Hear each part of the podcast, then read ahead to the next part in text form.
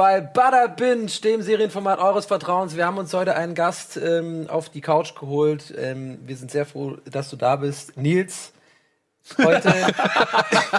ich habe mir gedacht, soll ich jetzt eigentlich mal die Zeit gefunden Soll ich eigentlich, ich habe echt gerade kurz, ja. brauche ich jetzt einen Nachnamen? Ja, ich weiß, du hast die Lücke gelassen auf jeden Fall.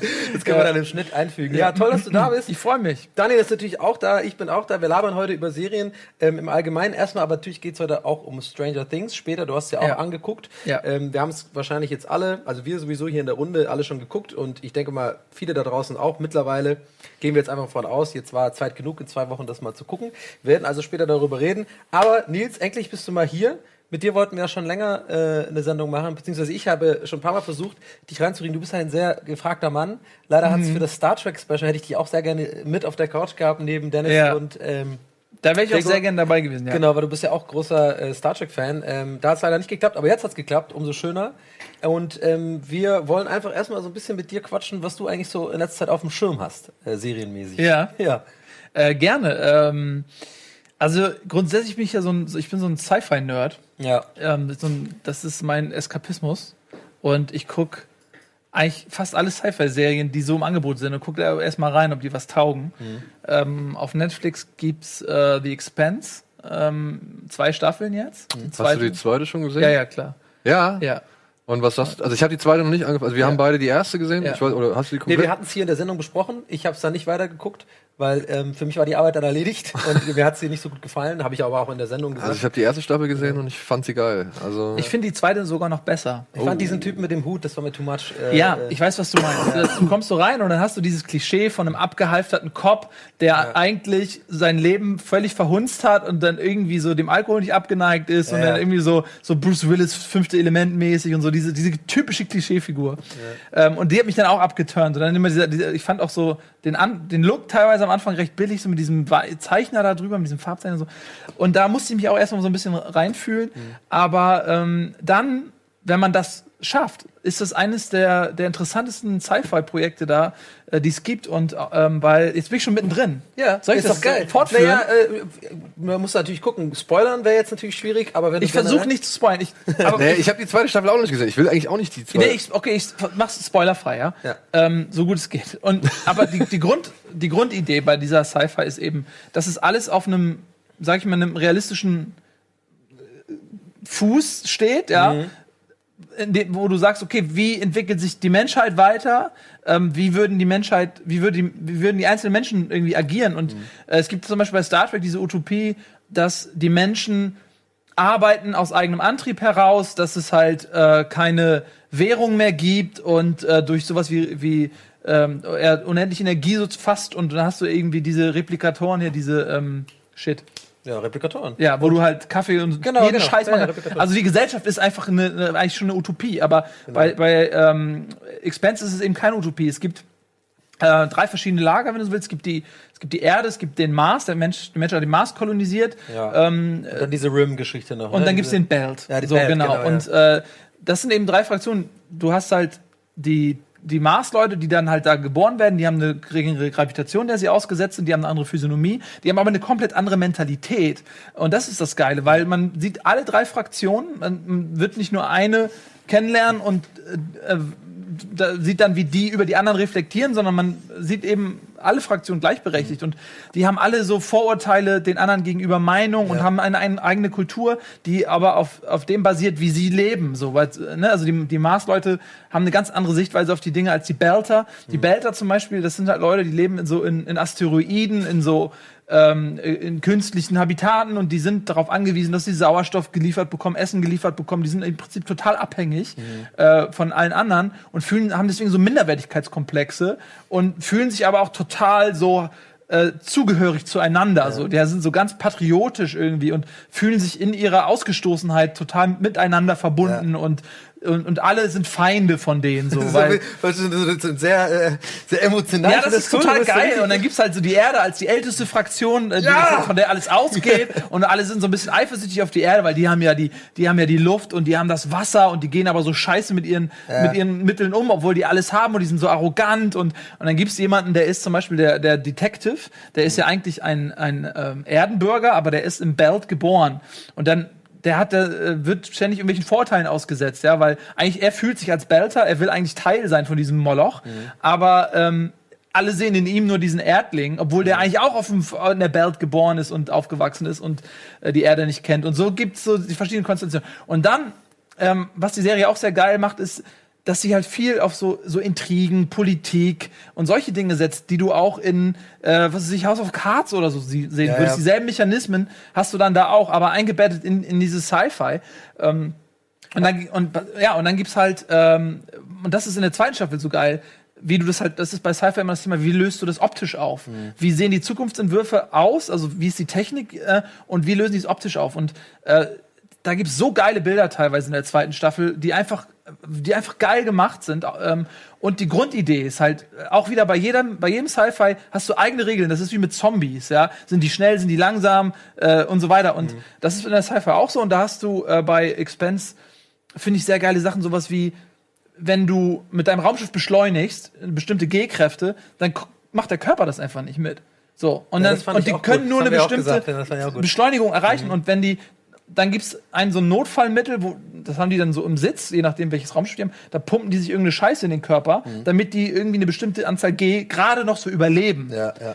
Und wenn sie das überpacen, dann sterben die nur anhand des Schubs. Ja. Und das ist zum Beispiel etwas, das lassen ja total viele außer Acht. Es gibt auch keine Lichtgeschwindigkeit und so, ne? Also, nee, genau. Ähm, genau, so. weil das ja auch physikalisch nicht möglich ist, Exakt. sich zu bewegen. Genau, und, da, und das, das sind so, gut, ja. so, Sachen, die, ähm, die sind da halt komplett raus. Oder auch mhm. sowas wie bei Star Trek hat ganz oft Zeitreisen und, und äh, Störungen im, ja. im, im Temporal.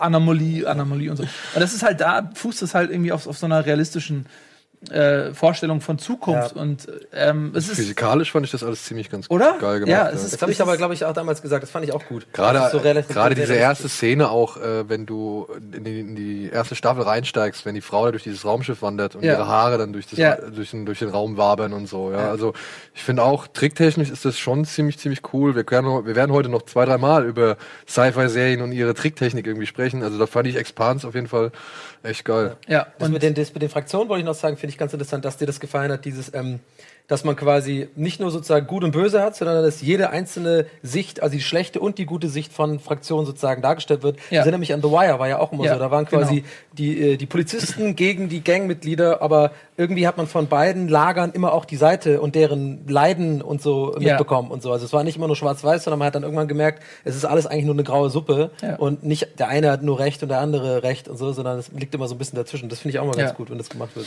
Genau, und ähm, die, die Serie, vielleicht noch dazu basiert auf einem Buch, ich glaube, das Buch heißt Leviathan. Äh, zumindest im Englischen. Mhm.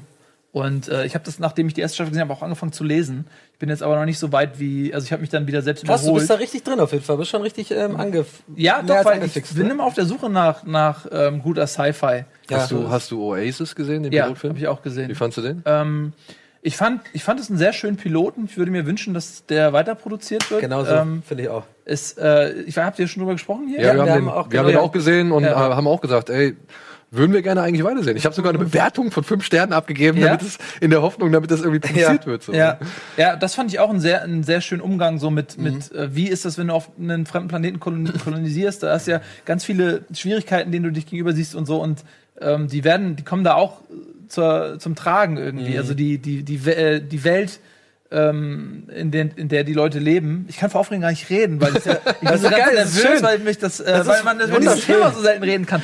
Ähm, äh, freut mich, dass ihr auch Oasis gesehen habt. Das, ja, das hat, äh, uns hat es wirklich gut gefallen. Ja. Ähm, äh, vor allem da hier äh, unseren guten alten Rob Stark in so einer anderen Rolle mal ja, äh, ja. zu sehen auf dem Planeten. Das fand ich, wie heißt der nochmal der Schauspieler? Weißt du das noch gerade? Ähm, oh, warte mal.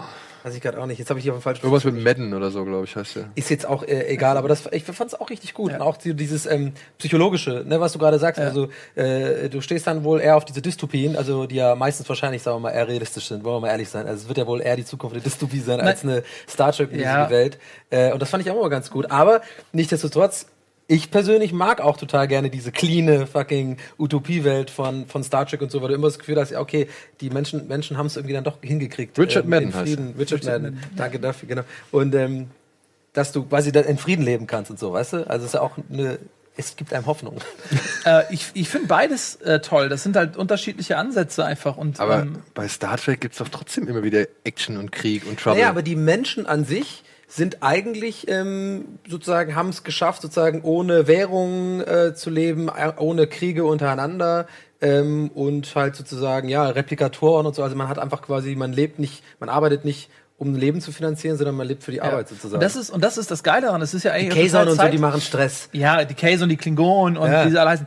Und aber die, ähm, also es gibt so so Laster, zum Beispiel die Ferengi. Ne? Mhm. Das, du hast das Gefühl, es ist ein, eine Todsünde der Menschheit, die abgelegt wurde, die aber personifiziert in den ja, Ferengis ja. existiert, um Gier, den Spiegel vorzuhalten. ne? Also genau, in dem Fall Ferengis wären halt natürlich Gier in dem Moment.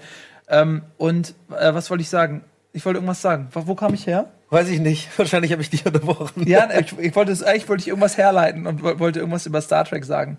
Ähm, der friedliche Gesellschaft. Ah, ja, genau, genau, genau. Das ist äh, äh, sehr aktuell ist, weil wir gerade in der Gesellschaft leben, in der ähm, zum Beispiel so die Maschinisierung äh, großes Thema ist, dass Arbeitsplätze äh, werden ähm, von Maschinen übernommen, Leute werden arbeitslos und dann mhm.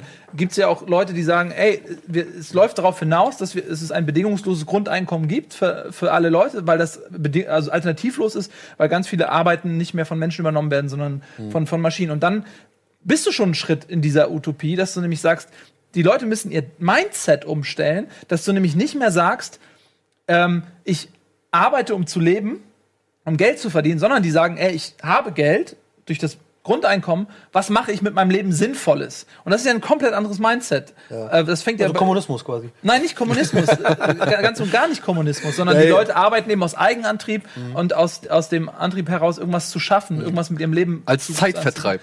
Ja. ja, was Produktives zur Gesellschaft beizutragen oder, oder nur für sich selbst, weil das Bedürfnis, irgendwas zu machen, steckt ja in einem aber, drin. Und das genau. ist bei Star Trek halt schon ausgelebt. Aber was müssen sie denn noch beitragen, wenn man alles repli replizieren kann? Naja, du die Menschheit einfach das was voranbringst, dass du Dinge baust, Dinge entwirfst, dass du kreativ bist, dass du Dinge erfindest, ja. dass du Technologien voranbringst, dass du Sachen entdeckst. Äh, die sind ja alle Entdecker. Die, die ähm, äh, Föderation stellt sich auch immer vor, wir sind hier Explorer und wir kommen in Frieden und wir wollen die Galaxis äh, entdecken. So, das ist deren Antrieb. Schaust du denn die neue äh, Star Trek Discovery ja. an? Ja. Ähm, äh, also ich habe es ja oft schon betont, ich bin ein Riesenfan davon und ich finde es richtig, richtig gut.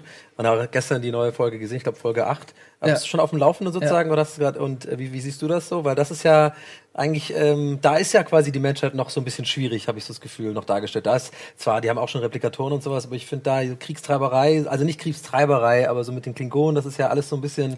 Soll sehr Captain, ernst und düster sein. Ja, der Captain gehört. ist schon auch ein bisschen so, ne, also es geht auch ein bisschen so um, sag mal so, so ein bisschen traumatisierte Krieger und sowas, die irgendwie quasi von den Klingonen verletzt worden sind, aber jetzt sozusagen Rache üben, üben wollen und so. Also eher so, finde ich, Motivation, die du eher weniger findest in Voyager und Star Trek ja. Next Generation und sowas. Finde ich aber eigentlich ganz geil. So ein bisschen gritty so, ein bisschen, alles ein bisschen rougher so. Ja. Ähm, und ähm, ich finde es ja großartig. Wie siehst du das so, die, die, die neue? Also ich musste am Anfang ein bisschen reinkommen. Ich fand den Auftakt ne? nicht so stark. Nee, der, der, ich glaube, ähm, da sind sich auch alle einig. Der ja. ja und ich finde, die, die Serie fängt sich langsam. Sie unterscheidet sich halt einfach ganz krass von Star Trek und ähm, ich, ich bin halt mit diesen alten Star Trek Sachen mhm. irgendwie aufgewachsen. Next Generation, Voyager. Ich mhm. habe jetzt äh, ähm, gerade meinen Voyager Marathon beendet. Also ich habe alle sieben Staffeln auf Englisch dann nochmal durchgeguckt. Ja. Und es gibt irgendwie 24 Folgen pro Staffel. Zum Einschlafen. Also, ja, über einen Zeitraum von äh, zwei Jahren oder so ja, habe ich mit mir das immer so gegeben und bin, bin jetzt bei ähm, ähm, DS9 äh, quasi, was ich jetzt das mache ich das gleiche mit. Das mhm. gucke ich auch alles durch nochmal. Genau. Und da hast du halt irgendwie das ist fast schon so, so eine Theaterbühne fast mhm. schon. Du hast so eine, du hast die Brücke als Base. So, die Brücke ist deine Base und da sind alle Charaktere und da findet fast alles statt. Mhm. Und dann hast du halt immer so die Gänge und so weiter, wo dann irgendwelche Dialoge stattfinden oder natürlich das Holodeck und so weiter. Und, ähm, und am die, Ende treffen sich alle bei Whoopi Goldberg in der Bar. Äh, ja, nee, bei Voyager ja. nicht, aber äh, ja. Genau. Ähm, und die, die Captains zum Beispiel, mhm. ja, die sind alle wie so ein moralischer Kompass. Du kannst dich an denen wirklich hochziehen und sagen, ey, wenn du handelst wie der, dann mache ich nicht viel falsch. So, das war ja. Picard war so jemand und auch äh, Captain Janeway war war jemand, der ganz stark moralisch mhm. war und und fast schon so mütterlich und oder Picard war halt väterlich und so. Und dieser Captain jetzt, ja. der ist halt, der ist auch ein Schuft irgendwo. Ne? Ja, aber gib dem noch Zeit. Ich glaube ähm, tatsächlich, dass die Charakterentwicklung gerade jetzt in den letzten beiden Folgen ähm, extrem an Fahrt aufnimmt für den Captain. Ja. Äh, gerade am Anfang, da bin ich voll bei dir, dachte ich auch so, der ist ja eigentlich nur so ein Schuft, der so auch ein bisschen psycho wirkte, so im mhm. Sinne von, ich mache jetzt mein eigenes Ding und scheiße auf die Admirals, ich will jetzt da alle abknallen und so. Aber ich finde, jetzt macht er so ein bisschen so eine Entwicklung mit, wo der auch so ein bisschen so zeigt, er kann auch Entscheidungen treffen und so. Ich find's, ich weiß Klingt. nicht, das ist ganz geil. Ich glaube, ich glaube, nicht meine Theorie ist, dass Michael Burnham, die ist quasi jetzt diese Rolle sozusagen in den neuen, im neuen mhm. Zeug. Die ist diese komische Mora moralische Instanz, so ein bisschen mit dem Vulkaner, Vulkanier noch drin, mhm. so alles sehr logisch zu betrachten, auch immer zu sagen, nein, oberste Direktive können wir nicht machen. Und der ja. Captain jetzt immer so ein bisschen der Typ ist, der durch die Wand brechen will und sagt, ja. ich knall die alle ab, die scheiß Klingonen. Ja. Und sie dann immer sagt, ja, wir dürfen es eigentlich nicht machen und so, äh, nerv, nerv. Und dann äh, so die, die Dynamik da vielleicht entsteht. Klingt für mich noch Kirk. Ja, er ist ein bisschen Kirky. Er ist ein bisschen Kirky, ja. ja. ja. auf mhm. jeden Fall. Er ist schon ein bisschen Kirk. Ganz, ganz, ganz sicher. Ich muss euch leider hier in eurer, sag ich mal, Euphorie ein bisschen bremsen, aber wir gehen ja gleich weiter nochmal auf das Thema Sci-Fi-Serien ein, denn wir haben eine Sci-Fi-Serie gesehen, ja. die dir vielleicht ja auch schon unter die Augen gekommen ist und die dir vielleicht auch gefällt, weil die halt komplett das Gegenteil wahrscheinlich ist von dem, was Star Trek Discovery, ne? Ja. Gerade repräsentiert. Und ja, aber gleich nach der Werbung erst. Bis gleich.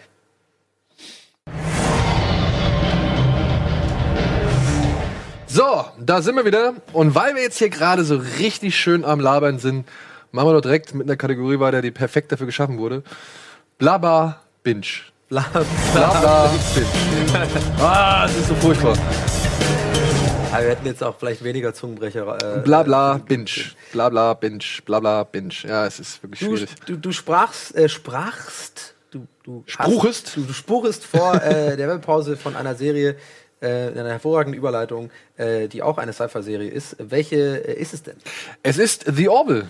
Hast du davon schon gehört, ja, gesehen? Das ist nicht genau so. Alle schwärmen von The Orville und sagen, es ist das bessere Star Trek. Äh, Simon hat mir auch die Ohren vorgeschrieben. Das Ding ist, ähm, und das ist ein rein praktisches Problem, die gibt's ja in Deutschland gar nicht. Es gibt kein Portal, auf das man, wo man es legal schauen kann. Ja. Weder bei Netflix noch bei Sky noch bei Amazon Prime gibt es nicht. Und ich habe einfach noch keinen Zugang. Irgendwer muss mir die geben. Ich will die unbedingt gucken. Ich freue mich jetzt, dass ich ein paar äh, Serien, also ich die die die Staffel sozusagen, dass ich die suchten kann und nicht warten muss. Aber ich habe einfach noch nicht, ich habe die einfach noch nicht. Ja, die Sache ist halt die. Donny und ich waren ja jetzt, war es letztes Wochenende? Das war letztes Wochenende genau. Nee.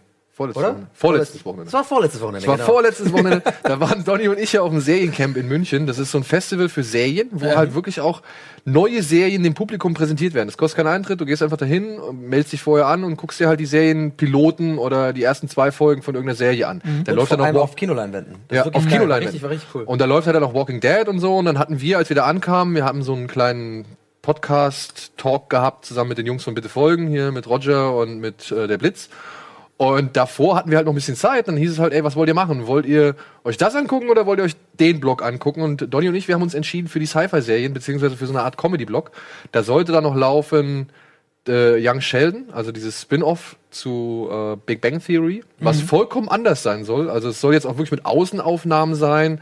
Jim Parsons ist nur die Erzählerstimme, spielt an der Highschool und so. Also es ist halt wirklich vom Look and Feel ein ganz großer Unterschied zu Big Bang Theory bisher. So also ein bisschen wie äh, Wonder Years. Wahrscheinlich, ja, ja, ja, das wurde auch genannt. Also das ist so wunderbare Jahre irgendwie im Sheldon Cooper Universum. Mhm. Dann gab es noch eine Serie, die habe ich leider nicht irgendwie. Hey, kurz, aber wie lustig wäre das, wenn er erzählt, in dieser Highschool und dann kommt halt der Junge aus, aus Wonder Years, kommt ihm irgendwie so entgegen und die beiden Erzähler irgendwie interagieren kurz miteinander, weil die Geschichten sich so kreuzen. Ja, wenn, wenn du hier den Fred Dings noch so, so jung kriegst, dann wäre natürlich ja. geil. Ja. Das auch geguckt, dann, dann haben wir noch Future, eine. Future Man. Nee, nee, warte. Also ein, dann war aber noch eine. Ich weiß aber nicht mehr welche. Das habe ich jetzt irgendwie verpeilt.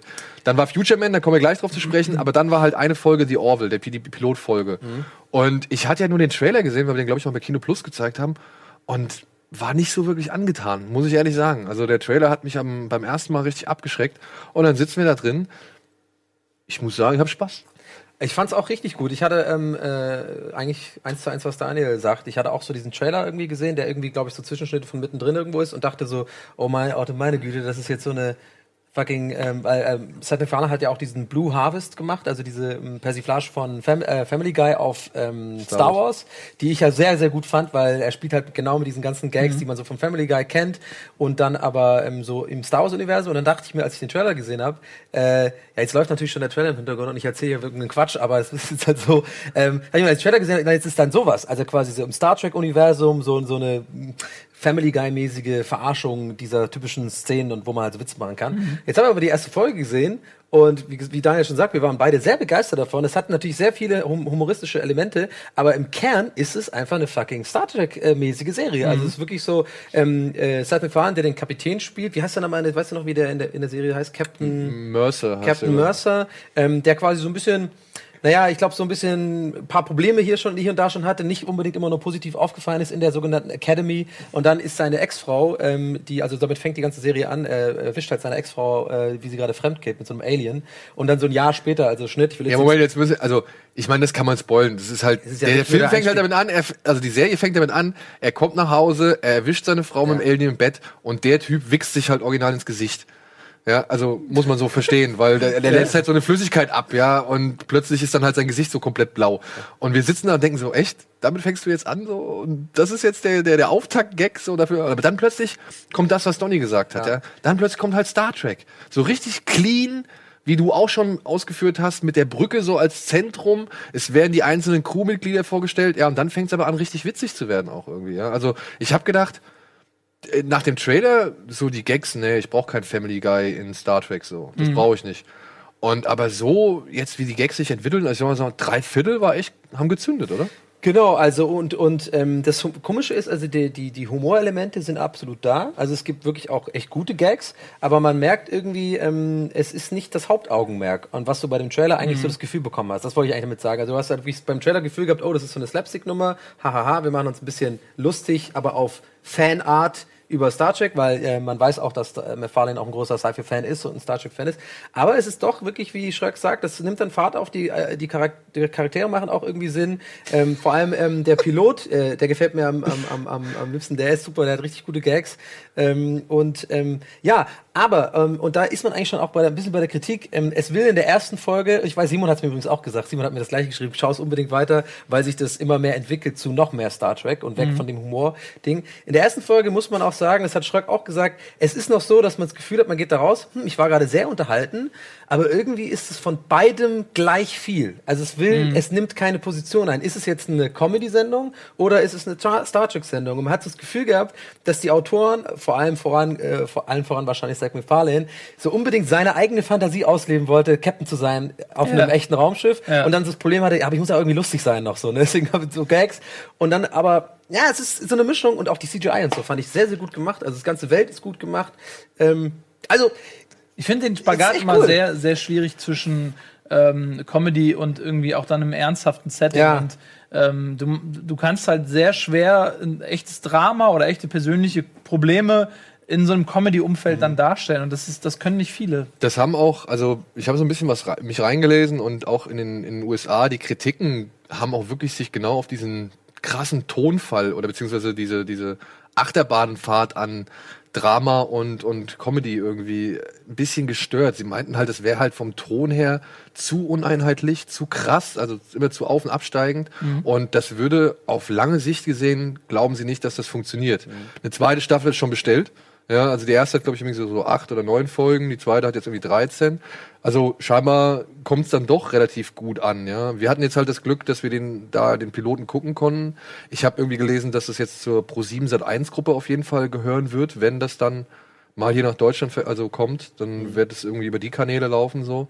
Und man muss sich, glaube ich, schon wirklich darauf gefasst machen, dass du da, da gibt's diesen klassischen Moment. Die Crew ist an, an Deck, ja der Captain sitzt jetzt in seinem, mhm. in seinem äh, in seinem Captain's Sessel so, ja, und, und es geht los. Sie, sie docken ab, ja, sie fliegen ins All raus. Erste Mission so, ja, und dann kommt dieser, den schon fast jeder Science-Fiction-Film in dieser Richtung irgendwie macht. Dieser Moment, wenn das Raumschiff quasi aufbricht zu neuen Abenteuern. Und sie sitzen ja. da alle voller Ehrfurcht und voller Vorfreude und der Captain ist stolz, er hat jetzt endlich eine Aufgabe und so.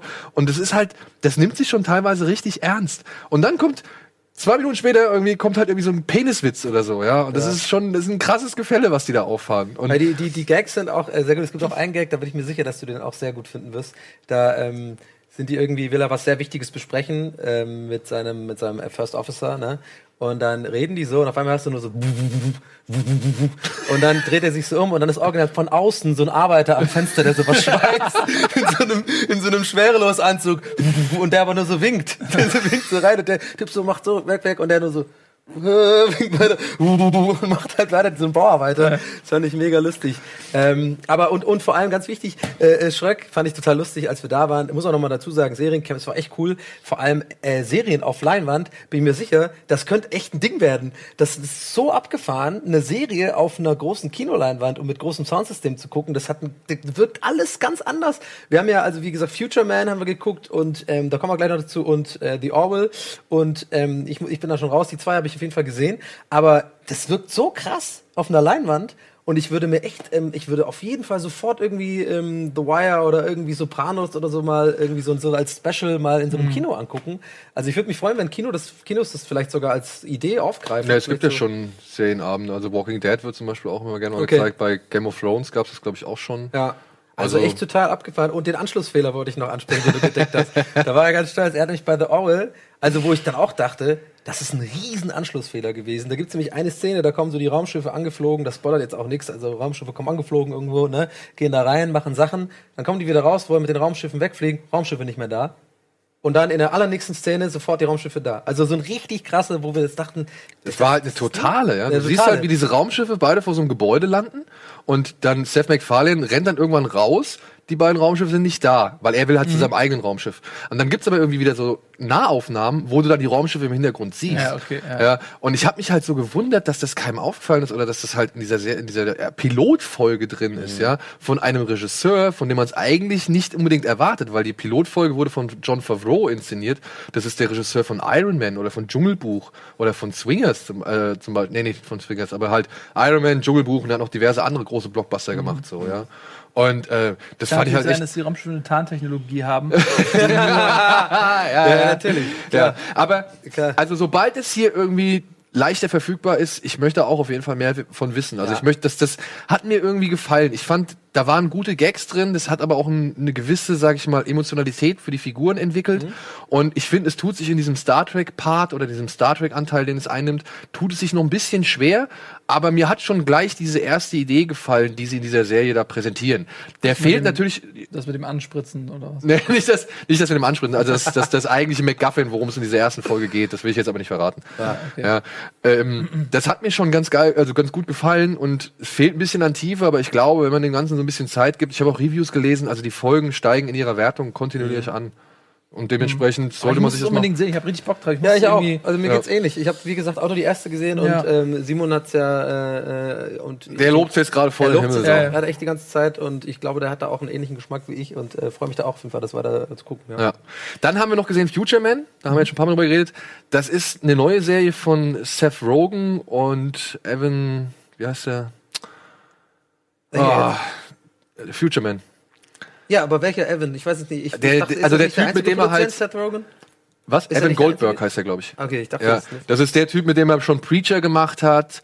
Oder halt, das ist das Ende, Sausage Party und diese ganzen Comedy, äh, Bad Neighbors und was weiß ich, diese ganzen Komödien, die gehen alle auf das Konto von deren, von dem Gespann.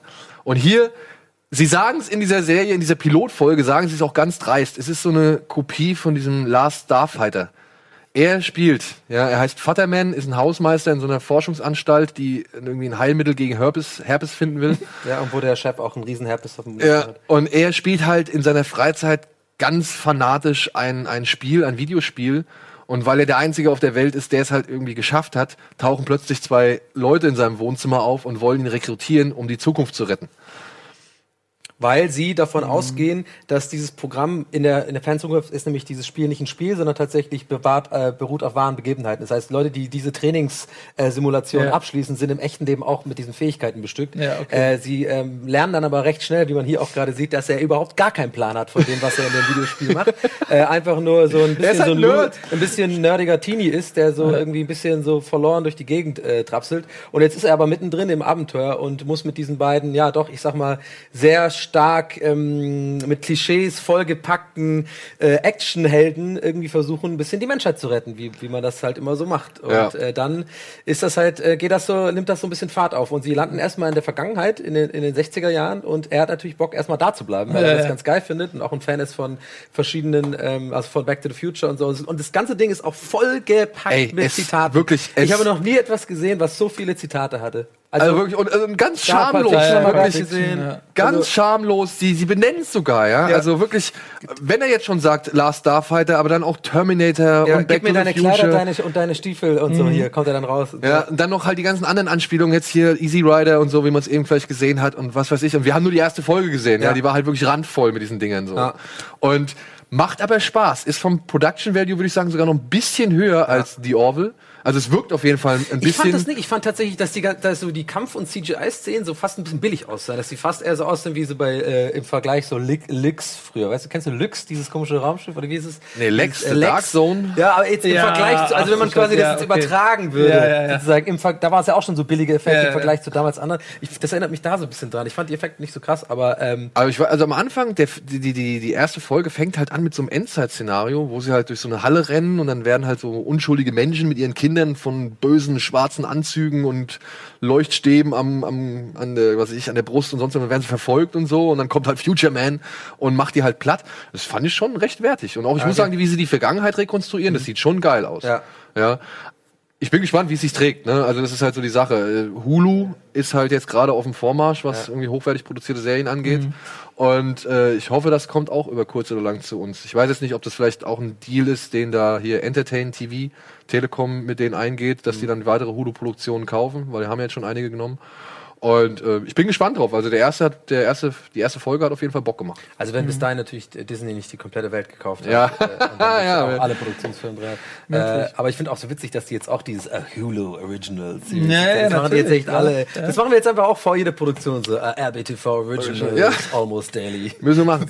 Keine Ahnung. Und dann haben wir noch zwei Serien. Also Future Man kann man sich auch mal auf die Uhr setzen, ja, glaube ich, witzig, für die ganzen. Also da ist ich finde, da ist halt der Meta-Humor noch stärker ja. als bei, bei Orville. Bei Orville bezieht, glaube ich, seinen, seinen Humor aus den Situationen und aus den Konstellationen heraus.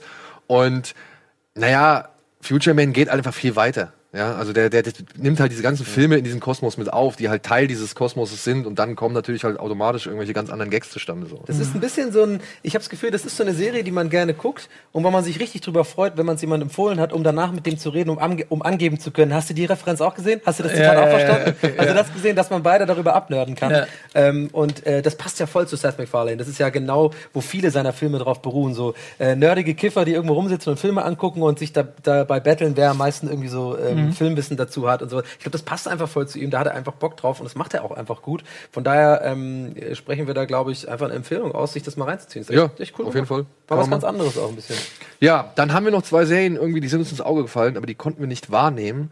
Das eine ist Tinstar. Hast du da vielleicht schon von gehört? Nee. Das ist mit Tim Roth der aus, den man ja aus Pulp Fiction kennt oder mhm. aus Four Rooms oder aus Reservoir Dogs und keine Ahnung oder jetzt auch aus Hateful Aids, ne, also Tarantino-Spezi.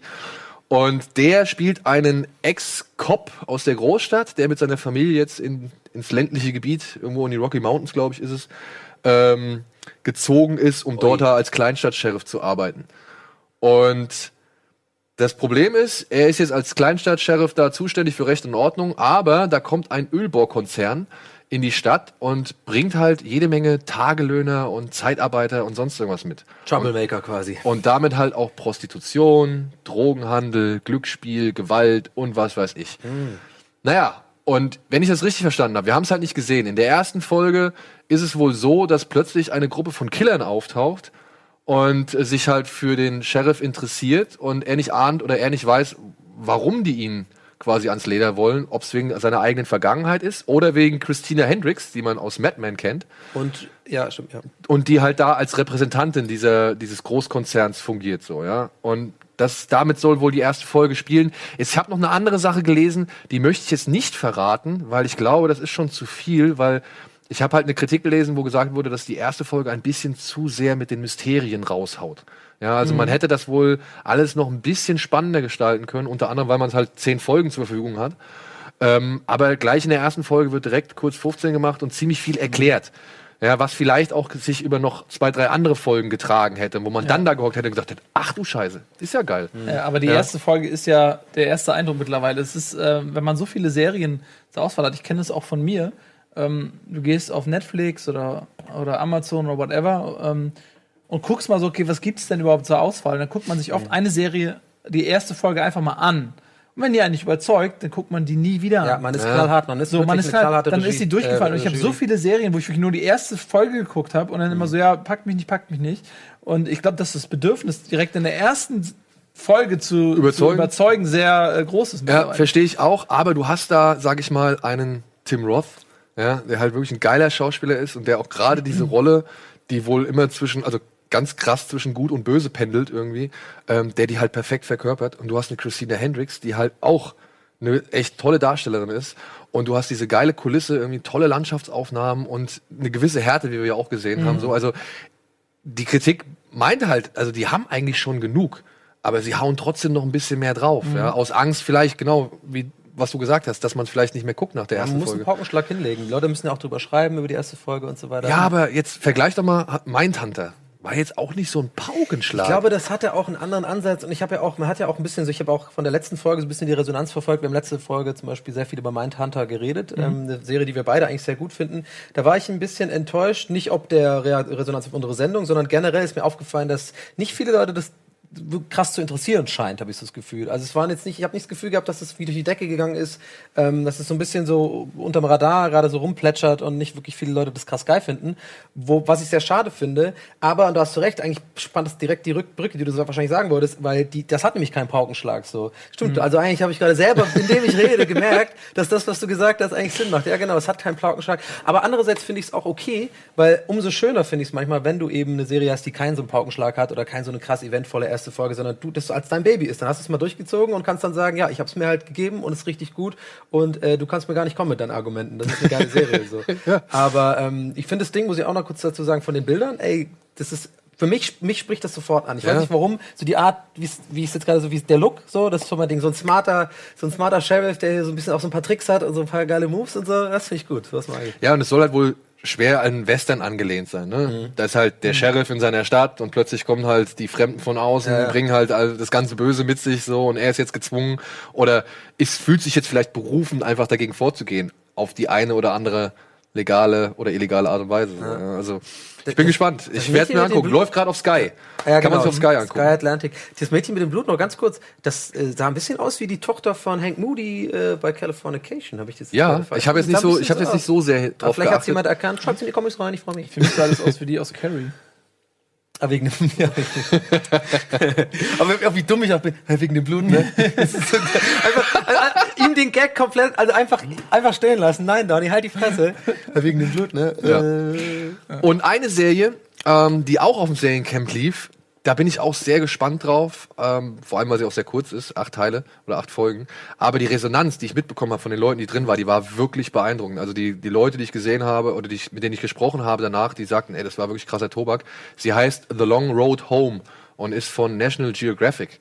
Eine fiktionale Serie, die ein reales Ereignis verarbeitet. Es geht um einen, ja, diesen sogenannten Black Sunday, ein Vorfall im Jahr 2004 relativ knapp hinter George W. Bushs Rede darüber, dass der Irak jetzt ja eigentlich sicher ist und dass man diese humanitäre Mission da eigentlich erfüllt hat und so. Mhm. Und da gerät, gerät halt so eine, ein Platoon aus Texas, gerät halt in eine wirklich krasse Hinterhaltssituation, was halt 48 Stunden lang die Soldaten unter extremsten Terror setzt, aber halt auch die, die Angehörigen zu Hause wirklich, naja, die warten halt 48 Stunden auf Informationen und wollen halt wissen, was los ist und so.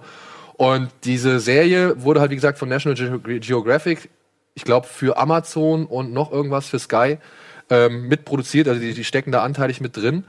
Und soll halt vom Production Value richtig cool sein. Es sind richtig gute Schauspieler dabei und auch die Showrunner, die unter anderem hier Six gemacht haben und ähm, Pacific, Pacific mhm. und so. Also da, die ganzen Leute sind mit dabei. Soll halt, wie gesagt, äh, dazu dienen, ein reales Drama irgendwie fiktional aufzubereiten. Mhm. Und die hatten beim Seriencamp zwei der Originalsoldaten, GIs dabei, also oh, zwei ja. von den Platoon dabei, die halt dieses, diesen Hinterhalt überlebt haben und die haben halt ihre Person, also ihre Sichtweise nochmal geschildert. Und das muss wohl ähm, wirklich intensiv gewesen sein. Genauso halt wie die Serie. Die soll wohl sehr intensiv mhm. sein. Egal, ob es jetzt diese Position zu Hause ist, die gezeigt wird, die Angehörigen, unter anderem durch hier Darsteller wie Kate Bosworth und hier sie aus ähm, Tankrady ist das. Tankrady, ja, genau. Von Prison Break. Von Prison Break und äh, und Walking, Walking Dead. Dead.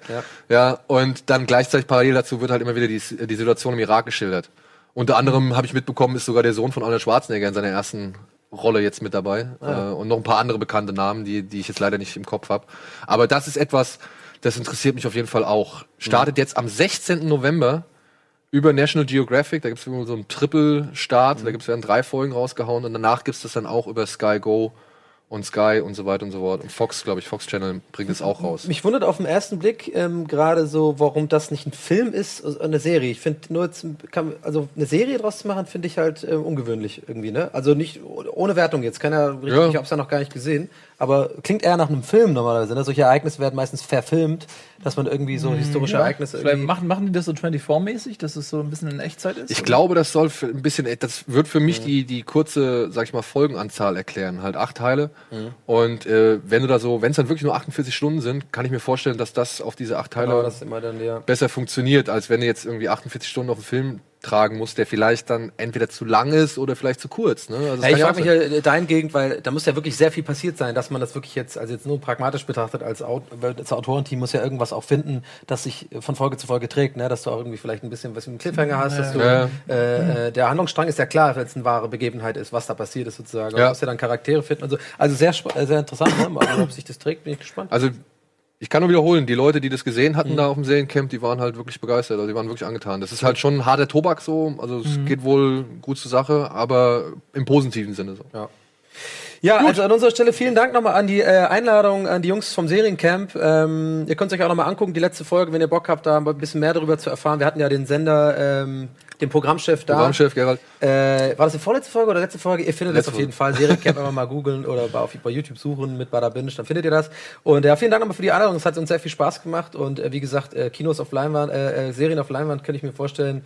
Oder würde ich mich freuen, wenn es das öfter gibt, weil ich würde es mir auf jeden Fall öfter geben. So, und wir gehen jetzt kurz in die Werbung, liebe Freunde. Und dann endlich ist es soweit. Wir haben richtig, wir haben heute auch eine extra lange Folge.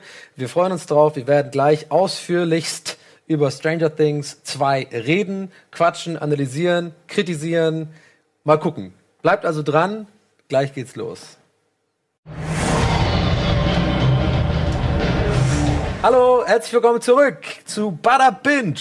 Leute, es geht los. Wir reden über Stranger Things. Wir haben zwei Wochen jetzt gewartet. Wir haben alle noch nicht miteinander geredet. Wie fangen wir das am besten an? Ich weiß es nicht. Am besten machen wir es mit unserem Bumper, der heißt Recap. Uhu. Und komm, direkt Doppel, äh, Doppelbumper. Wir brauchen Spoiler-Alarm. Jetzt schon Spoiler? Ja, wir hauen die Spoiler raus jetzt. ja, Nils, du merkst, hier ist es durchorganisiert und strukturiert. Ja, ich halte das auch für sehr wichtig. Ja, Spoiler ja. muss sein bei dir. Ja. Du kannst ja schon allein anhand der ersten Folge, ich glaube, es war die erste Folge, wo ich gesagt habe, wie, wie geht denn das jetzt? Ja, ja. mit Eleven, ja. dass die noch da leben. Mit, mit Elfi und äh, Elf und ja. Eleven und keine Ahnung. Wo ich, wo ich dazu gesagt habe, wie geht denn das jetzt? Und äh, willst du es wissen oder soll ich dir, willst du weiter gucken? Ich so, ja, sag mir ein bisschen was. ja, da kommt eine Rückblende. Ja, okay, dann weiß ich Bescheid. Das war original im Hotelzimmer beim Seriencamp haben wir abends noch ein Bierchen getrunken und dann hast du gesagt, ja, äh, natürlich wieder so, wie kann das sein? was, was macht die da?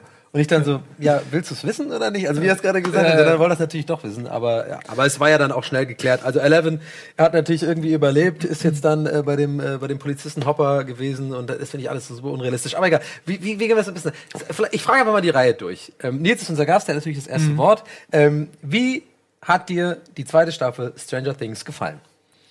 Ähm, sie hat mir sehr gut gefallen. Ähm, es ist immer bei solchen Serien immer so, da, da kommt so eine Serie, alle finden sie geil, alle lieben sie. Halt. Und dann, ja, und dann hast du so mal so zwei Möglichkeiten. Entweder es geht so weiter in diese Richtung oder die Leute übertreffen sich darin zu sagen, so ja, die erste war besser, die haben es nicht geschafft, das zu bestätigen. Mhm. So, es ist immer so diese, so diese beiden Sachen gibt's. Und ähm, ich äh, will mich nicht den Leuten anschließen, die es scheiße fanden, sondern ich will mich den Leuten eher anschließen, die es gut fanden. Ich fand es, äh, es hat mich gut unterhalten. Es gibt natürlich immer mal so Momente äh, oder einzelne Folgen.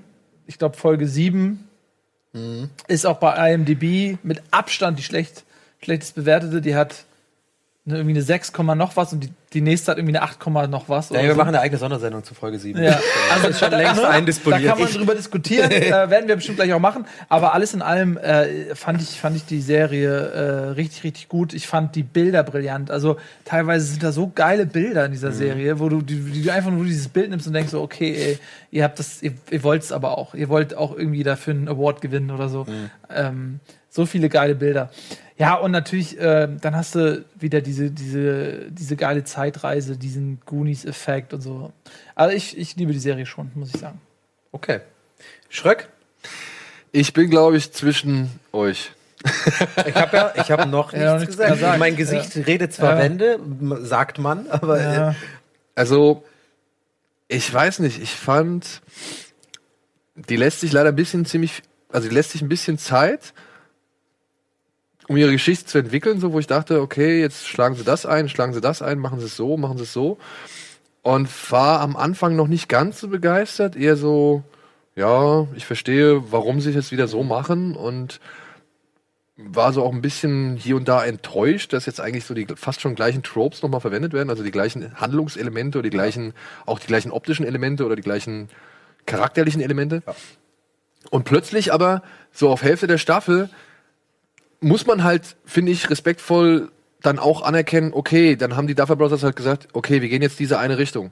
Wir werden jetzt hier dieses Monsterverse irgendwie aufbauen. Also wir werden jetzt hier quasi, ich würde schon fast sagen, es ist schon fast am stärksten so eine Art Alien Aliens Hommage so. Also sie gehen halt diesen Monsterweg und dann gehen sie den auch konsequent mit diesem einen Ausreißer, ja, über den sich alle so aufregen. Den finde ich aber halt auch nicht ganz so schlimm, obwohl ich mich auch in dieser Folge abgefuckt habe, ja. Und dann sitze ich dann trotzdem dann so die letzten beiden Folgen da und da gab es zwei, drei Momente, wo ich wirklich feuchte Augen bekommen habe und gerade am Ende habe ich feuchte Augen bekommen und wie ich es halt gestern auch bei Twitter geschrieben habe, habe ich gedacht, ey, leck mich doch am Arsch, ihr Penner, ja, ihr Duffer Brothers so, ja. Hm. Also, ich finde es inhaltlich schon etwas schwach, aber die haben es halt wieder geschafft, mein Genreherz zu kitzeln mhm. und mich dann halt irgendwo im, im, als Genre-Fan zu rühren. Mhm. Und da ja. muss ich ihnen halt dann auch wieder Credit geben. So. Also das, das muss ich einfach positiv anerkennen, okay. dass ich am Ende halt gerührt war. Aber ich sehe trotzdem bis zum Ende oder auf dem Weg dahin sehe ich mhm. schon einige Sachen, die fand ich halt dann nicht so gut. Also die haben mich ja. nicht so überzeugt.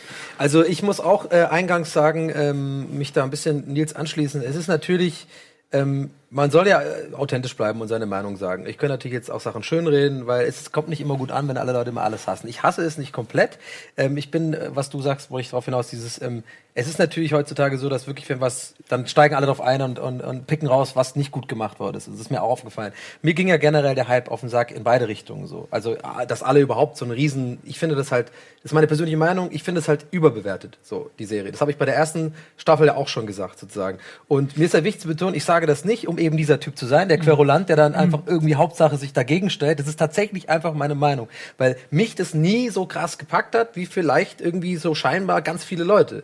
Ich hab, und dann fühlt man sich immer automatisch so ein bisschen alienated, weil man denkt, so, hey, warum mögen das denn alle so krass? Mir gibt, mir gibt das gar nichts so krass. Mir, ich finde den Look cool, ich verstehe diese Nostalgie.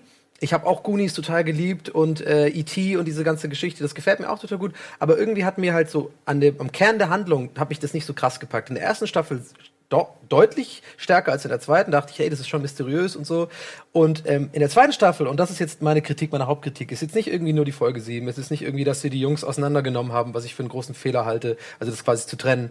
Ähm, und, äh, und dass man sehr, eine sehr ähnliche Handlung genommen hat wie die erste Folge. Das sind so die, die drei großen Hauptpunkte der Kritik. Aber was, was mein Problem ist, ähm, dass ähm, dieses Mysteriöse für mich weg war. Also diese die äh, Hopkins oder Hawkins äh, äh, Lab da, wo sie übrigens immer die gleiche Drohnenfahrt machen, das einfach immer nur gezeigt wird, immer dieser Flug übers Haus. Das ist für mich irgendwie dieses Ma äh, Man in Black mäßige oder Akte X mäßige war für mich weg. Das fand ich in der ersten Staffel so faszinierend. Dieses, wer sind diese Männer in den Kitteln? Government ist irgendwie involviert, da passieren irgendwie Sachen, die nie erklärt worden sind. Man ist so ein bisschen im Dunkeln. Jetzt war das so so alles offen. Da ist sogar der Typ ist auch noch nett. So, ist so ein netter Arzt, der den auch. Ja, gut, aber was, also, das hätte ich zum Beispiel aber auch echt dumm gefunden, wenn sie jetzt nochmal alle reden nicht miteinander, alle haben irgendwie Geheimnisse voreinander, keiner ja. wird irgendwas. Das hätte ich irgendwie schwach gefunden, weil das ist halt das Problem, was du bei einer Fortsetzung haben kannst, dass du halt einfach versuchst, das gleich nochmal weiterzuführen und ja. dann fragt man sich so, ey Leute, ihr habt doch schon in der ersten Staffel erklärt, was Phase ist so, ja. Warum redet ihr jetzt nicht irgendwie auch wie Leute miteinander, die wissen, was Phase ist? Ja. ja?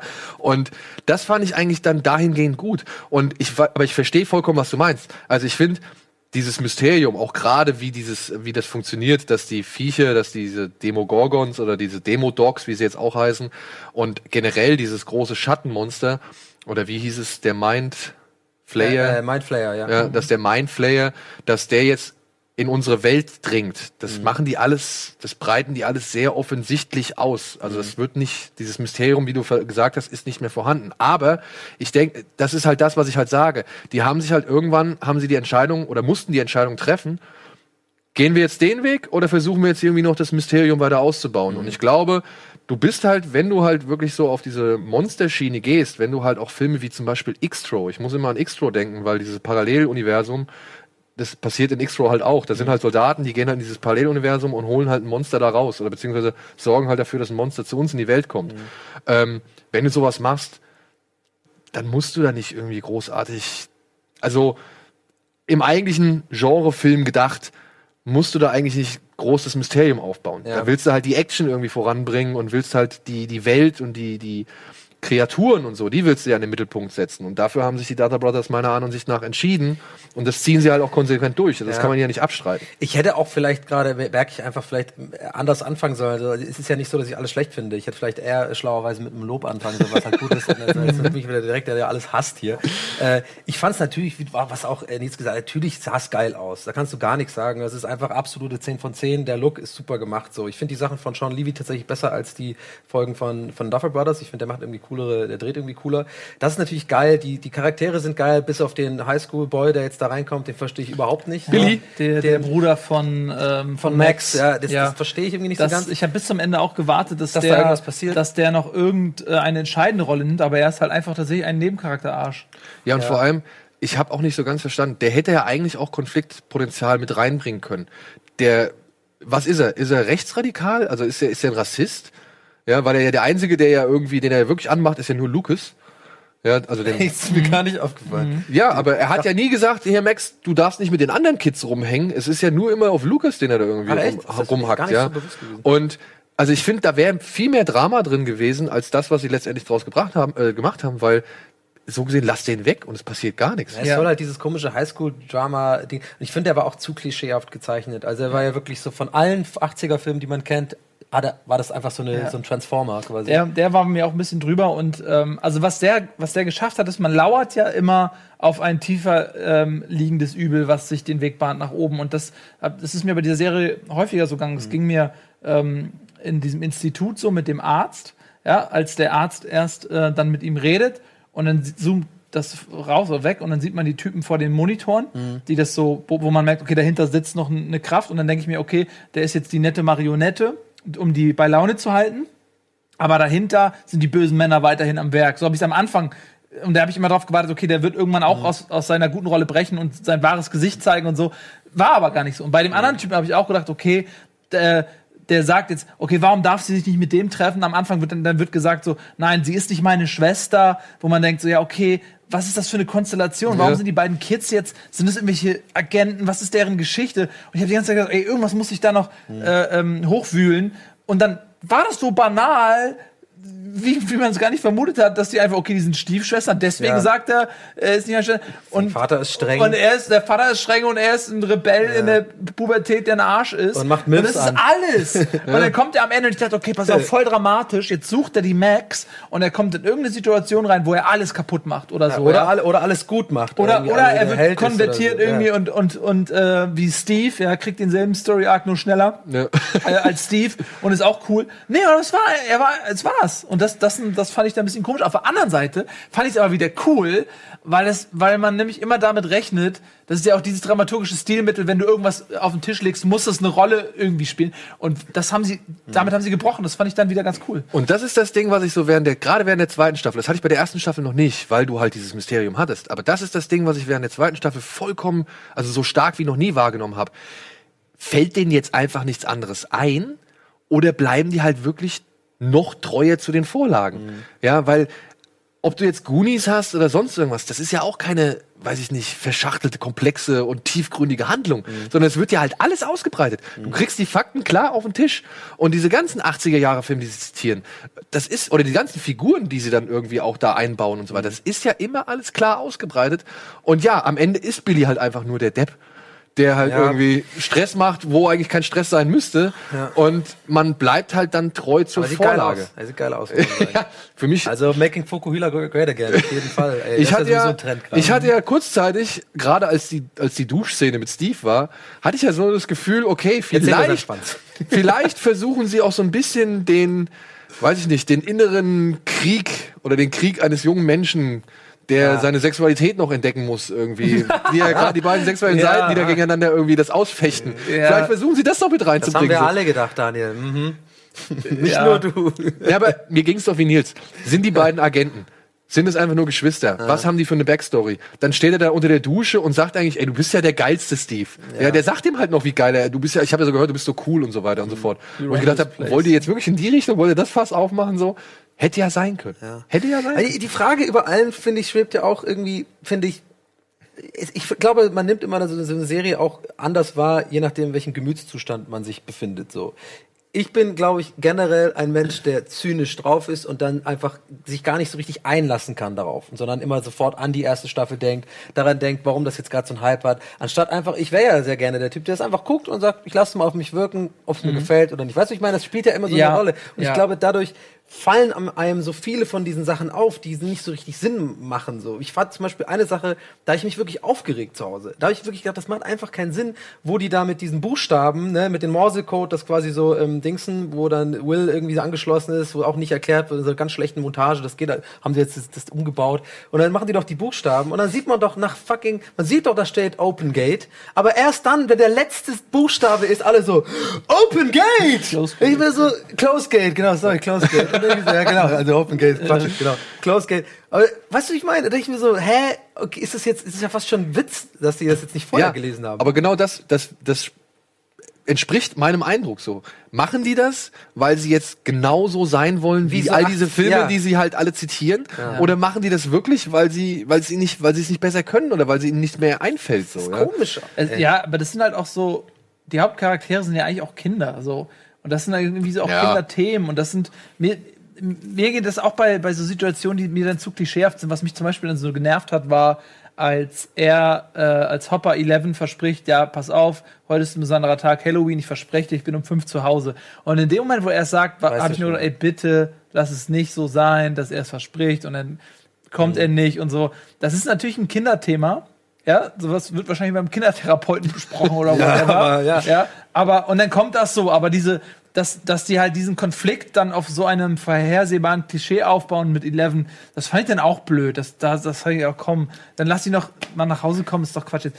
Aber, ähm, was du gerade gesagt hast, gerade du bist in der Situation, du machst hier diese Serie, äh, die, also dieses, dieses Format hier und musst über diese Sachen analytisch sprechen. Die Leute erwarten von dir auch irgendwie so eine Reflexion auf so eine Art. Und deswegen guckst du natürlich die Serien auch auf eine Ganz andere. Anders, Vielleicht genau, ja. ist dir auch wichtiger, dass du einen lustigen Twitter-Spruch hast, als die Serie so zu gucken, äh, wie sie vielleicht gedacht ist. Und das ja. finde ich, da muss man der Serie gegenüber auch so eine gewisse Fairness haben, weil das sind halt auch immer auch Leute, die sowas kreieren, die sowas machen. Das sind Menschen, das ist ja nicht aus dem Leben gegriffen und man wartet nur drauf, ah, guck mal, da ist, da hat ein, ist ein, in der Matrix ein naja. Glitch, das ist ja gar nicht echt oder so. Das ist eine fucking Serie ja. und ähm, man sollte der, finde ich, dann auch so gegenübertreten, wie es gedacht ist, dass man sie sich anschaut. Und dazu zählt, dass man sich darauf einlässt.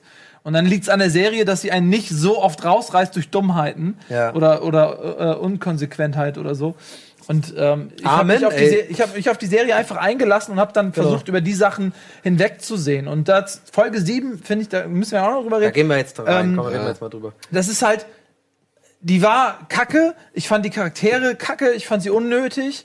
Ähm, sie hat einen rausgerissen aus dieser Welt, aber sie hat halt auch ganz offensichtlich einen Zweck erfüllt ähm, nämlich Eleven als Charakter weiterzuentwickeln, was not notwendig war. Ich fand die, die Art und Weise, wie sie es dann gemacht haben, hat war halt auch Klischee hoch 10. War Klischee hoch 10. Ich fand die Charaktere da, diesen Punker und so, ich fand das alles mega drüber und ähm, hätte es mir ja, anders gewünscht, aber ja. aber der Gedanke ne, ist ja klar, sie muss ja sie muss ja wachsen so und sie kommt dann wieder und dieser Look und so und sie ist halt Badass danach. Ja, also für, für, mich war das, äh, ist es, ich, ich habe auch äh, äh, Ralle Gunisch versprochen, dass ich heute ähm, das aufnehme, weil er hat ein gutes Argument genannt, fand ich, was ich noch gar nicht gesehen habe. Weil ich finde es immer wieder spannend, man, man kann einfach auch seine Sicht ändern, wenn gute Argumente kommen. Und ähm, ich habe bis zu diesem Argument eigentlich komplett gesagt, also null, äh, also quasi null Kompromissbereitschaft. Die Folge war scheiße. Ich habe es überhaupt nicht verstanden. Ich habe auch das, äh, auch zeugt ein bisschen von meiner Dummheit tatsächlich. Ich habe gar nicht mal das verstanden mit der Eleven, dass es dafür da ist, dass man jetzt irgendwie sieht, dass dass sie sich weiterentwickelt. Also ich fand es komplett unnötig. Ich glaube, es hätte auch so funktioniert. Aber Narale Gunisch hat gesagt, ähm, das fand ich gut. Ähm, und das haben mittlerweile auch ein paar andere Leute dazu geschrieben, dass sie das auch so sehen, dass die Folge ja dafür da war, um die Eleven dahin zu bringen, wo sie dann bei Folge 8 schon ist. Also dass sie sehr Kraft, dass sie so viel Kraft hat, um dieses Lo äh, genau. Loch auch zu schließen, ja. dass sie dieses selbstbewussten Look hat, dass sie auch, dass sie, die macht ja sogar auch ähm, nach außen hin eine Veränderung genau. durch sozusagen. Das ist alles ganz wichtig. Und dass diese Charaktere so überzeichnet waren wegen der Hommage zu The Warriors, äh, dem 80er Jahre Film. Die ich halt nicht sehe. Also ja. Ralf, es tut mir leid, ey, wirklich. ähm, ich habe Warriors 15.000 Mal gesehen, so, ja. Ich, klar, die haben bunte Figuren, die haben Punkfrisuren und so weiter, aber da geht's um Jugendgangs, die andere Jugendgangs jagen und ich verstehe den, ich verstehe den Zusammenhang nicht. Ja, vielleicht wegen dem Aussehen oder so, aber die waren doch immer früh so, die hatten ja so ein Sprungmesser, so, hä, was machst du denn hier? Mm, so, weißt du, so ja. die, diese Typen, so sieht ja auch der eine aus. Aber gut, abgesehen davon, ähm, was, wie gesagt, sind einfach ganz gute Argumente, die, die, die tatsächlich sofort ein bisschen meine Sicht wenigstens geändert haben. Ich gesagt, okay, das macht Sinn, aber da, hab, da, dagegen sag ich, nicht in einer Folge. Du kannst, glaube ich, nicht sowas in einer Folge pressen. So eine, so eine, so eine wichtige Entwicklung eines Charakters. Ich habe es auch nicht verstanden. Aber jetzt hast du das gesagt, mit das, dass man nicht so gemein sein soll. Jetzt habe ich ein ganz schlechtes Gewissen. Nein, du, man, ich finde das okay. Man darf das und auch, man darf das meinetwegen auch hinterher und so. Ich meine nur, dass in dem Moment, wo man sich das anschaut, mhm. ähm, sollte man nicht mit einem Notizblock da, da sitzen. Ja. Sonst wirkt die Serie nicht so, wie sie gedacht ist. Und dann kannst du sie auch nicht so kritisieren. Verstehst du? Dann mhm. ist sie mhm. einfach nicht mehr an dich gerichtet. Ich kann alles so auseinander pflücken und mir die Dinge raussuchen. Wenn das mein Job ist, Kritiker zu sein und für meinen Artikel Nahrung zu, zu generieren, mhm. ist es auch irgendwo okay. Aber wenn man die authentisch irgendwie gucken will, dann, dann musst du den Notizblock beiseite legen und hinterher vielleicht reflektieren und überlegen, was waren die Dinge, die mir aufgefallen sind. Ähm, das meine ich nur, dass, so, das, das sollte man, das ist meine Meinung. und äh, so viele Folgen gab es ja nicht, um, um, um ja. diesen ähm, um diese Kurve so zu nehmen für sie. Und das, das waren ja auch, es war ja nicht nur um diese Kraft zu gewinnen, sondern waren ja auch so mhm. viele Dinge bei, ähm, sie musste komplett mit ihrer Vergangenheit aufholen. Also, äh, wo kam ich her? Was, was sind, was, warum haben die mich da gecatcht? Was ist mit meiner Mutter passiert? Und dann für sie ganz wichtig, ähm, die Entscheidung, gehe ich den dunklen Weg der Macht oder gehe ich den hellen Weg der Macht? Mhm. Als äh, sie den Typen da äh, choked und ähm, es darum geht, töte ich den jetzt oder lasse ich ihn davonlaufen? Das war ja, das ist ja der äh, Schlüsselmoment, mhm. wo sie für sich beschließt, nee, ich gehe nicht auf die auf diesen Rachefeldzug und äh, lasse alles, was ich an Liebe und Freundschaft da habe, irgendwie zurück, um jetzt Rache ja. zu nehmen so wie die, äh, die andere da, die Engländerin oder was, äh, wo aus England kam. Also die, äh, die Nummer 8. Die mit dem. Äh, neun, oder? Ja, neun. ja acht, glaube ich auch. Oder? Genau. Und, äh, und deswegen war das schon, schon wichtig. So, ne? Sie geht dann zurück und sagt, okay, ich äh, habe hab meinen Frieden gemacht oder habe hab verstanden, was mit mir passiert ist und mhm. in welche Richtung ich gehen will und ich entscheide mich eben äh, für die gute Seite sozusagen. Ich fand es schon wichtig für sie als Charakter, dass sie sich da auch weiterentwickelt. Das ist auch ein gutes Argument. Und wir müssen Gleich nach der Werbung nochmal darauf eingehen. Tut mir leid, aber wir müssen nochmal in die Werbung gehen.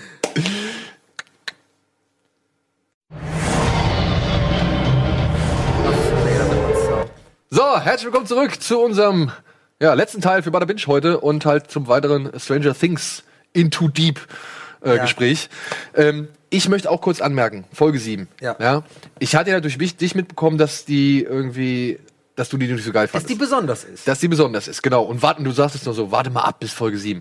Und dann hatte ich irgendwie einen Artikel gelesen. Scheiße.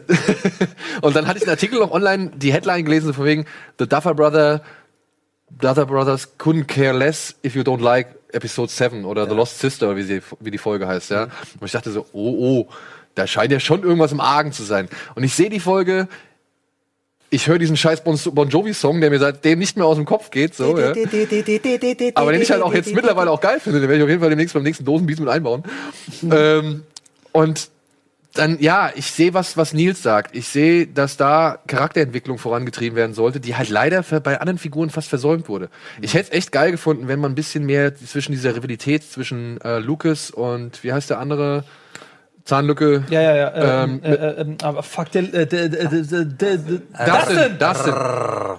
dass halt die, dass dieses, dass diese Ménage à trois zwischen Max, Dustin ja. und Lucas, dass da ein bisschen mehr Feuer ist. Ja. Genauso wie halt auch diese Eifersuchtsszene plötzlich da mit, mit, mit Eleven und äh, Mike irgendwie nochmal aufgegriffen, also gezeigt wurde, wo mhm. sie dann in der Sporthalle ist und sieht, wie Mike mit Max redet, mhm. so, ja. Auch da habe ich gedacht, okay, da kommt vielleicht ein bisschen mehr Feuer rein. Also es wären halt auf Charakterseiten einfach viel mehr Potenzial da gewesen, um da ein bisschen was anzufeuern. Mhm.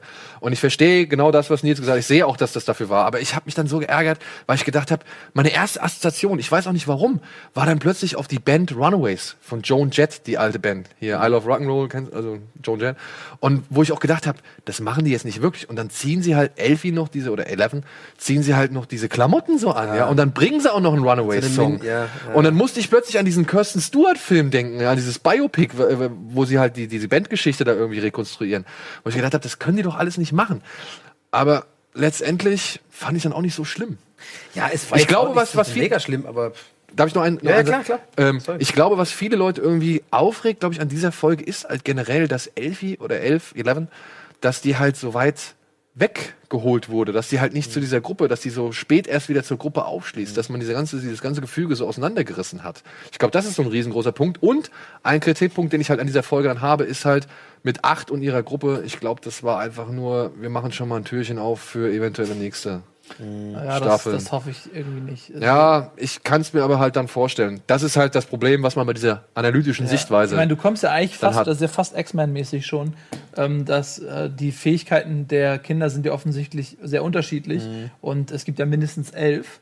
Und das heißt, neun andere Fähigkeiten sind theoretisch noch im Raum. Ne? Also genau. Also wir haben jetzt ja diese Telekinese, dann hast du dieses äh, Mind-Manipulation mhm. und wer weiß, was da noch alles kommt. Theoretisch kannst du da irgendwie so eine dreckige, geile X-Men-Geschichte noch draus machen. Aber, aber ich glaube nicht, dass ja lame, oder? Also, es wird auch nicht in die Richtung gehen, glaube ich nicht. Aber ähm, es sind natürlich überall so un unerschlossene Areale, wo du noch so, okay, da, ne, ja, dir Fragen stellst, was, was ist denn da noch nicht gezeigt worden? Genau, und auch halt ähm, diese Rück diese Rückblenden mit ähm, Janes Mutter, ich sage jetzt einfach Jane, ja, mhm. ähm, mit diesem diese Zahlenkombination, mhm. was in dem Safe ist, das wissen wir ja auch noch nicht alles so. Ja. Ja, also ich kann mir vorstellen, dass da noch ein bisschen, also ja. das, die wollen ja noch drei, vier Staffeln machen. Und War da nicht die Pistole drin in dem Safe? Weiß ich nicht, war die? Ich hab's, ich hab's nicht mehr so wirklich. Dann, also ich hab's in dem Moment so verstanden, dass in dem Safe die Pistole ist, mit der sie, wo sie dann den den den Wachmann, äh, Wachmann auch erschießt, um dann in diesen Rainbow Room zu kommen. Ja. Aber ey, vielleicht ist auch noch mehr mehr drin, aber ja. und wir müssen erstmal wissen, wo das war und durch Wien und keine ja. Ahnung und so. Ja gut, aber aber vielleicht genug der Voraussicht. Wir müssen mal ganz kurz noch ein bisschen zum Fazit äh, kommen. Ich muss jetzt kurz der Spielverderber sein, ähm, weil die Zeit äh, rennt uns davon. Zeit, Zeit. Ähm, ich würde gerne anknüpfen äh, und tatsächlich für mich, damit ich auch selber mit mir im Reinen bin, mit einem Lob enden, weil ich finde nicht alles schlecht. Ich fand, ich, ich glaube, da sind wir, das hast du auch, glaube ich, auch getwittert, das Ende, hast du auch vorhin gesagt, hat dir sehr gut gefallen. Da bin ich komplett bei dir. Ich fand die letzte Folge, vor allem die letzten 20, 30 Minuten von der letzten Folge, extrem gut. Also wirklich so, dass ich sage, das macht für vieles sogar wieder gut, weil das so wunderschön installiert war. Dieser ganze äh, Schulball. Ähm, ich habe mich, mhm. ich habe mich unfassbar eine krasse Nostalgie entwickelt dafür, weil jeder kennt das so. Als man jung war und die erste Liebe und sich verknallt hat, aber noch in einem so vor der Pubertät war, weißt du, so einfach so, man einfach dieses Mädchen, was man so toll fand und dann äh, äh, hat man mit der einfach nur getanzt, so ganz unschuldig und sowas. Ich meine, sowas erinnert man sich an sein ganzes Leben. Ich glaube, eher das denn. ja, ich, ich, ich weiß, ich das weiß. hat am Ende die heißeste Frau am Arm Ja, genau. Ja, ja. aus Mitleid. Ja. ich, ich, wüsste gar nicht mal, welche. Muss auch ich, gehen. Ja, ich wüsste gar nicht mal, welcher ich da wäre. Aber es war einfach wunderschön gemacht und auch ich fand super, wie die dann rübergeschalten haben zu Winona Ryder und ähm, äh, Hopper. Und Hopper, auch dass die Musik noch so im Hintergrund, dass du schon so das gehört hast, welcher Song das ist und der noch so eine raucht und die Kippe teilt. Es war so wunderschön gemacht ähm, und da war so ein toller Abschluss dafür. Und da war ich, habe ich es eben, du hast ja auch so getwittert, so, ah Mensch, ey, ihr scheiß Duffer-Brothers, jetzt habt ihr es äh, am Ende aber nochmal so geil gemacht, dass ich jetzt gar nicht weiß, wohin mit meinen Emotionen. Und so geht's mir auch. Ähm, und ich würde mir halt mehr wünschen, vielleicht wenn die nächste Staffel ist, dass eben genau die Sachen, die Schröck auch gerade angesprochen hat, dieses mehr Feuer zwischen den Kindern, diese, diese, diese Beziehung zwischen denen, mhm. dass da vielleicht mehr Wert drauf liegt, dass man vielleicht nicht immer diese voll auf die Kanne, hier mega Mystery Monster und so, und wir gehen sofort, es ging ja die ganze Folgen nur um das Lösen des Problems. Und es ging ja kaum mal zur Seite hinaus. Wie, wie sind die Kinder miteinander? Und es wurde immer so sehr oberflächlich behandelt. Und mhm. ich glaube, vielleicht sollten die einfach so einen Film wie die Goonies machen oder sowas, weißt du, wo die mehr Zeit haben, einfach diese, diese Charakter von den Kindern zu entwickeln, weil ich finde, das ist wirklich toll. Und deswegen bin ich auch, finde ich es dazu schade, dass die die gesplittet haben, also in so zwei Gruppen. Ähm, ja, also damit möchte ich mir beenden. Also ich bleibe auf jeden Fall trotzdem bei einer 7 von 10. insgesamt in der Summe. und ähm, was ja nicht geil ist, aber auch nicht scheiße. Und ich nee, 7 von 10 ist doch gut. Ich hab's geguckt, aber du kennst mich doch, ich bin doch mega übertrieben immer. Für mich ist ja alles immer sofort eine 10 von 10. Du bist heute als Gast eine 10 von 10. Oh, das ist aber. Aber schön. das ist für normale Leute eine 5 von 10. Ja, na gut, nehme ich auch mit. Hat ja. eine schlechtere Wertung bekommen. genau, also so viel äh, zu meiner unhöflich direkt angerissenen zuerst, äh, Esel nennt sich zuerst Fazit. Was ist denn euer Fazit so? Oder, oder was ist so, womit geht ihr raus aus der ähm, also ich gehe natürlich mit der letzten Folge raus und mit der Stimmung, die einem damit auf den Weg gegeben wird und die ist ja absolut positiv, dass mhm. äh, jeder irgendwie in einer Situation ist, in der er ein Happy End für sich bekommen hat. Mhm. Das äh, finde ich total gut. Ähm, äh, ich finde so ähm, so einzelne, ich fand zum Beispiel, die haben wir noch gar nicht drüber geredet, die Charakterentwicklung von Steve irgendwie total Steve, cool. ey, dass sie es nochmal schaffen, so, diesen Duschback ja irgendwie in einen richtig coolen Dude so, zu verwandeln. Ja, so. und das, das ja, fand ich irgendwie geil. cool, wie der am Ende so richtig sich dann um die Kids gekümmert hat und mhm. dem dann so seine Tricks mit, den, mit seinen Haaren und so, wie er sich dann den Dustin angenommen hat. So, das fand ich super. Also den Steve habe ich total gefeiert irgendwie. Ja, die, die Konstellation war wirklich ja, klasse. Und dann auch Ende, wo er auch echt Größe bewiesen hat und dann halt gesehen hat, okay, die, die beiden äh, lieben sich mehr, die gehören zu, zueinander und ich, ich äh, lass los und so. Also das wollte ich auch noch mal sagen, den haben wir noch gar nicht erwähnt, den fand ich richtig cool. Es gab, also, gibt immer so kleine Momente, einen Moment, den, ich, den, der mir noch eben eingefallen ist, den ich dumm fand, ist, als Hopper dann in den Tunnel reinhüpft und ich denke so, ey, du, du weißt doch, dass du da gar nicht rauskommst. Wieso hüpfst du denn da rein? Also du weißt nicht, was da ist und du mhm. weißt, du triffst keine Vorkehrungen, da wieder rauszukommen. Du hast keine Leiter, du hast kein Seil. Hast, was, also wie, wie, ist dein Plan? Wie, wie, wie, geht's weiter für dich? Du hast zu viel Pen and Paper gespielt so, in deinem Leben. Ja, aber also das war halt auch so ein Moment, wo ich mir dachte, so, komm, Typ, ich meine, du bist doch in der Polizeischule gewesen, du kannst doch nicht so doof sein. ähm, genau, aber so, also darum In einem 80er-Jahre-Film hätte sich nicht drüber beschwert. Ja, da war ich aber auch unter ja, zehn Jahre. Genau. Ne? genau. Aber ihr wisst, was ich meine. Ja, ja. So, das fiel mir gerade noch mal ein. Das fand ich irgendwie doof. Egal. Aber äh, alles in allem ähm, hat die zweite Staffel natürlich einen viel schwierigeren Start, weil die erste, da ist alles neu. Du kannst jede Folge ist irgendwie äh, Neuland und äh, die zweite Staffel muss sich messen mit der ersten, mhm. muss sie im Idealfall übertreffen und hat eben den Nachteil, dass nichts mehr neu ist. Dass, dass du nicht wieder darüber redest, oh, wie geil Goonies äh, Feeling, wie geil Bilder 80er Jahre, Hommagen, bla bla bla. Das, das hat die nicht mehr. Der Bonus ist weg, ja. Der Bonus genau. ist weg ja, und deswegen ja. hat die einfach eine viel schwierigere Ausgangssituation und ich finde, da hat sie es gut gemacht, sie hat mich gut entertained ähm, und äh, ich äh, habe gespürt, dass es die zweite und nicht die erste Staffel war. So, ne? Diese Abnutzungserscheinungen mhm. waren irgendwo auch da, aber ich finde, es ist nach wie vor eine tolle Serie und eine absolute Cook-Empfehlung und mich hat sie gut unterhalten und äh, da, da sehe ich dann auch gerne über die paar Defizite hinweg, die sie meiner Meinung nach auch hat. Das finde ich super, was du sagst. Vor allem das mit den äh, Look, das habe ich gar nicht dran gedacht. Klar, die haben jetzt den Bonus des geilen Looks nicht mehr. Der ist jetzt, der war ja sehr viel vom von der ersten ja, Staffel. aber ich fand trotzdem auch, gerade wenn dieses Fieder in den, in den, roten Wolken auftaucht, ich fand das geil. Das ist schon auch geil, ja. ich fand das schon geil. Ich hätte das, hätte man diesen Twist am Ende, hätte man den gebraucht? Welchen Twist jetzt? Den, dass äh. es sich so umdreht, dass man upside down nochmal so rüber so. Äh, denkst. So. Ja. Ich fand es aber nicht so schlimm wie beim er bei der ersten Staffel, den, den, den, der Cliffhanger. Ja. Ich, ich weiß nicht, ich, ich hätte es nicht gebraucht. Ich, ich hätte es auch cool gefunden, wenn es einfach mit diesem, mit dieser letzten Ballszene da, ja. mit, mit, der Totalen von dem Ball, wenn es damit geendet hätte, das wäre für mich cool gewesen. Ja. Aber Darf gut. ich euch noch mal eine Frage stellen, ähm, bevor du gleich dein Fazit machst? Wo, wovon hat sich, ähm, ähm, nee, Mike heißt der, der Typ, der, der entführt wurde, ne? In die nee, Will. Will. Will. Ja. Wovon hat sich Will ernährt, als er eine Woche lang im, im Upside Down oder, länger, oder hat er einfach nichts gegessen? Vielleicht ist da die Zeit, verläuft da die. Wisst ihr, was ich meine? Ja, aber hatte der nicht irgendwie auch noch was, ein bisschen was dabei? Nee, ne? Lembersbrot, glaube ich. ja, nein, aber erst, das habe ich die ganze Zeit gefragt, was trinkt, was trinkt er denn, was ist der denn? Ey, hier, ne, seine Folge Sean Aston, das war ja auch, es war, konntest du auch so abzählen, was da passiert. Ja. Aber egal, war ja. auch schön. Egal. Den, ähm, den haben wir ganz vergessen, Bob, bester Charakter, muss ich noch, ich will Bob gesagt haben, Bob ist mein Lieblingscharakter gewesen. Ja, leider war es halt so offensichtlich, was mit Bob passiert. Ja, aber ich fand den geil, ich fand den super gut. Ja, ja was soll ich jetzt, ich muss jetzt schnell machen, ne, ich habe geflucht, ich habe geweint, ich habe gelacht und mein Genreherz hat viele Dinge erkannt und dementsprechend fand ich es nach wie vor genießbar, aber auch mit leichten Abstrichen. Das passt doch. Ja. Gut. Vielen Dank, Nils, dass du da warst. Danke vielen Dank. Es hat uns sehr, sehr gefreut. Ich hätte, Jederzeit hätten, gerne wieder. Wir hätten noch, also wirklich, du musst auf jeden Fall nochmal kommen, äh, vor allem wenn wir nochmal über The Orville oder über Science-Fiction-Sendungen äh, ja, sprechen, aber auch gerne für alle anderen Themen. Ähm, ja, vielen Dank fürs Zuschauen, liebe Freunde. Das war's für Bada Binge. Jetzt geht's weiter mit der neuen deutschen Abendunterhaltung zurück aus der Sommerpause. Also auf jeden Fall dranbleiben. Andreas und Lars sind heiß wie Frittenfett und ähm, wir haben einiges vorbereitet. Also dranbleiben und ansonsten sehen wir uns in zwei Wochen wieder bei Bada Binge. Tschüss.